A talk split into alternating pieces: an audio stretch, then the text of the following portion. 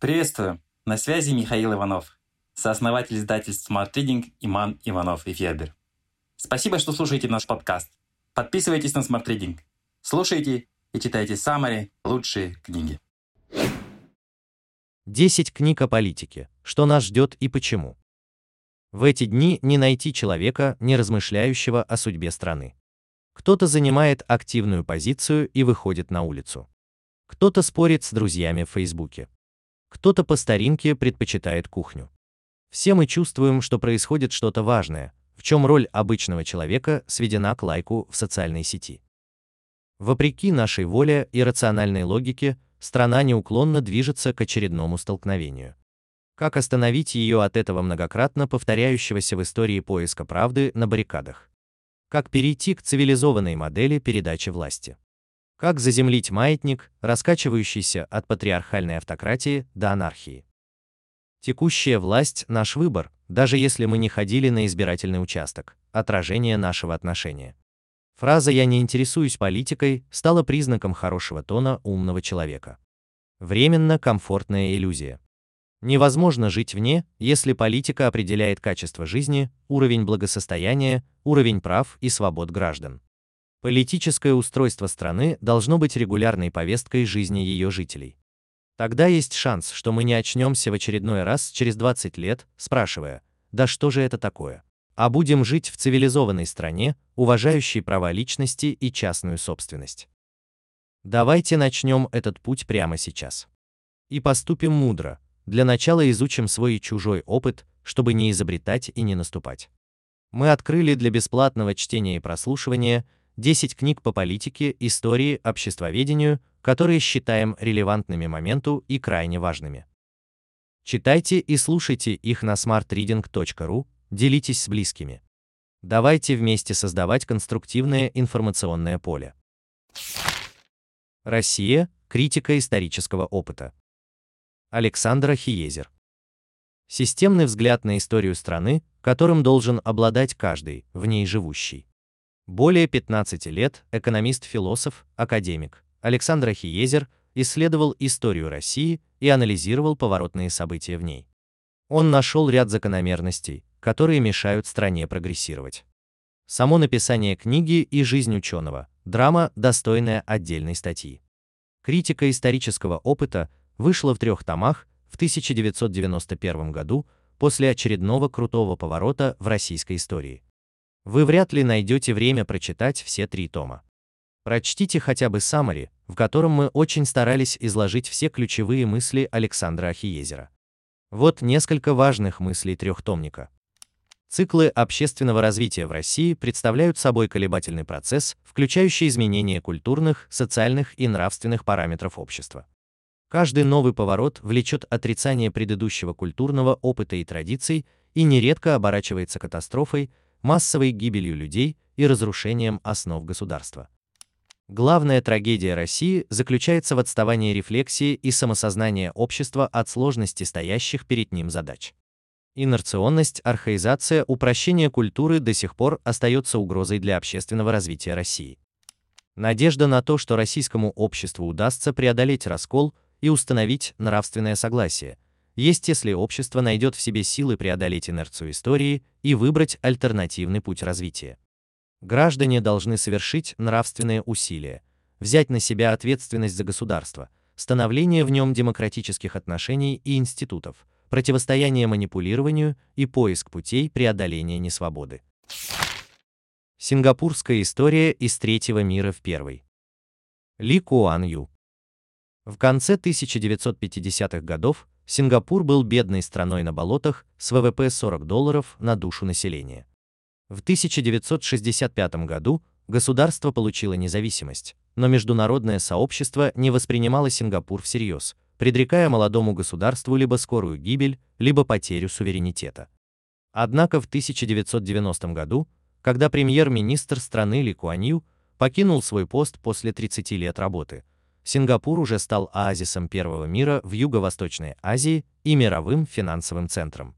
ВВП увеличился до 12 200 долларов на душу населения, больше, чем у бывшего колонизатора Великобритании. Ли Куан Ю написал книгу о том, как происходило чудесное превращение Сингапура, о взлетах и падениях в экономике, образовании и здравоохранении, политических авантюрах, жесткой борьбе с коррупцией. Однако вопрос, возможно ли повторить сингапурские преобразования в другом государстве, остается открытым. Шкура на кону. Скрытые асимметрии в повседневной жизни. Насим Талеб. Термин «шкура на кону» skin in the game придумал Уоррен Баффет. Он означает участие высшего руководства в капитале своей компании. Однако Талеб предлагает более широкую трактовку этого понятия. Талеб объясняет, почему миром правит максимально нетолерантное меньшинство. Как вышло, что в современном мире больше рабов, чем во времена Римской империи. Автор уверен. Реальные знания приобретаются через пробы и ошибки, через боль и сопротивление, Любой человек должен на себе испытывать воздействие спровоцированных им событий и явлений, и в случае негативных последствий самостоятельно платить по счетам. Даже реальные знания, подкрепленные практическими результатами, не гарантируют адекватной оценки событий, если судьба людей, принимающих решения, никак не зависит от последствий их действий. Идея шкуры на кону глубоко интегрирована в историю человечества. Полководцы лично командовали армией и несли те же риски, что и рядовые солдаты. В качестве противовеса современной бюрократизации общества, при которой чиновники не несут прямой ответственности за собственные действия, автор предлагает концепцию децентрализации. Система, в которой у ее участников нет личной ответственности за происходящее, рано или поздно с треском развалится. Русская модель управления. Александр Прохоров Почему в России так и не сформировалось правовое государство? Прежде всего из-за особой системы управления, в которой подавлялись конкурентные отношения в течение многих веков. В средневековье крестьяне часто перебегали от помещика к помещику. В 1649 году ввели крепостное право, и конкурентная борьба за рабочую силу прекратилась. Три века спустя ничего не изменилось, при Сталине нельзя было перейти на другую работу по собственному желанию. У крестьян формального запрета не было, но не было и паспортов, что ограничивало передвижение. В 90-е годы собственники и директора снова возродили своеобразное крепостное право. Ценным сотрудникам платят мало, но предоставляют беспроцентные или безвозвратные суды, которые придется вернуть, если сотрудник захочет сменить место работы. В нашей стране система управления изначально предполагала двойные стандарты. В случае стабильного управления хорошо было поступать одним образом, а в случае нестабильного прямо противоположным. Закон работает по-разному для простых людей и власть имущих. Эффективное правительство для нового века. Реформирование государственного управления в современном мире. Мишель Хури, Раби Абучакра. Современные правительства работают в условиях глобальной взаимозависимости. Решения, принятые в одной стране, влияют на рынки всей планеты. Правительства не чувствуют себя свободными, как это было еще сто лет назад. Они испытывают давление изнутри, со стороны общества и локального бизнеса. И извне, со стороны транснациональных корпораций, международных политических и гуманитарных структур, рынков, экологических угроз. Они обязаны эффективно решать повседневные хозяйственные задачи, разумно расходуя бюджетные средства, вести диалог с обществом и бизнесом и заботиться об эффективной стратегии, которая позволит нации уверенно конкурировать в долгосрочном глобальном соревновании. Чиновники должны эффективно действовать в новой информационной среде и знать, что делать в обстановке, когда население стареет, жизненные стандарты и мобильность населения растут, экология ухудшается – а инфраструктура требует все новых инвестиций. Они не имеют права на ошибку, потому что каждое принятое решение открыто и массово обсуждается в социальных сетях и прессе. Авторы книги дают ответы на вопросы. Как оптимизировать работу органов власти?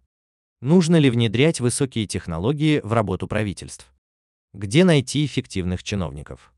Как оценивать эффективность работы правительства? Умные граждане, умное государство. Бет Новик. Барак Обама в ходе президентской предвыборной кампании обещал открыть правительство для граждан, чтобы они могли участвовать в разработке политического курса государства в качестве привлеченных экспертов.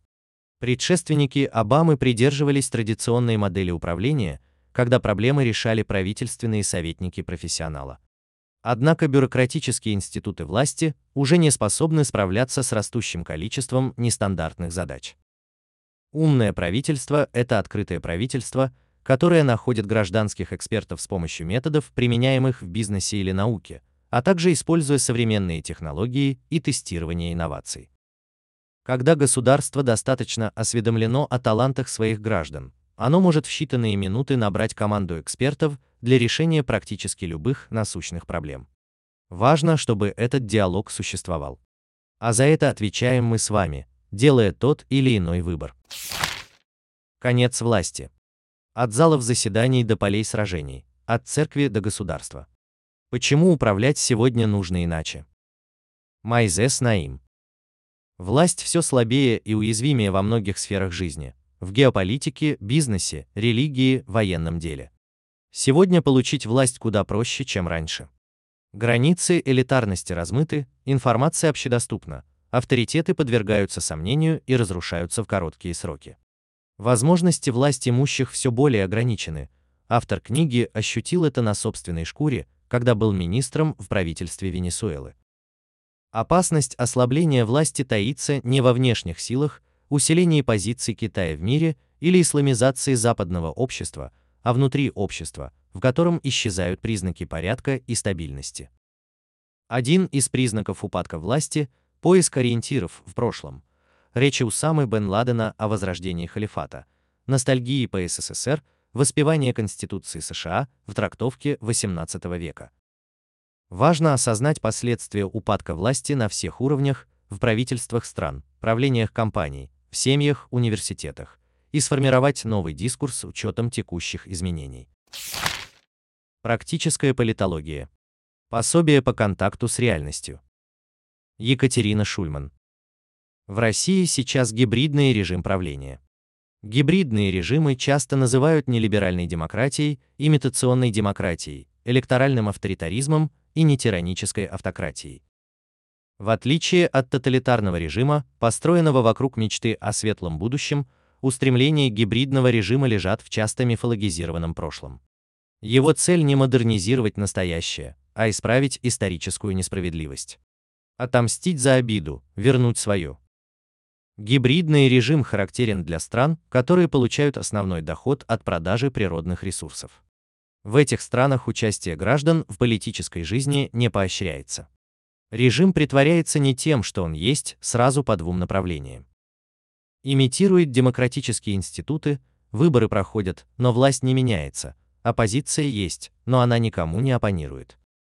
Изображает диктатуру, которой в реальности тоже нет, а есть лишь точечные репрессии, направленные на публично-политическую, гражданскую и гуманитарную сферы.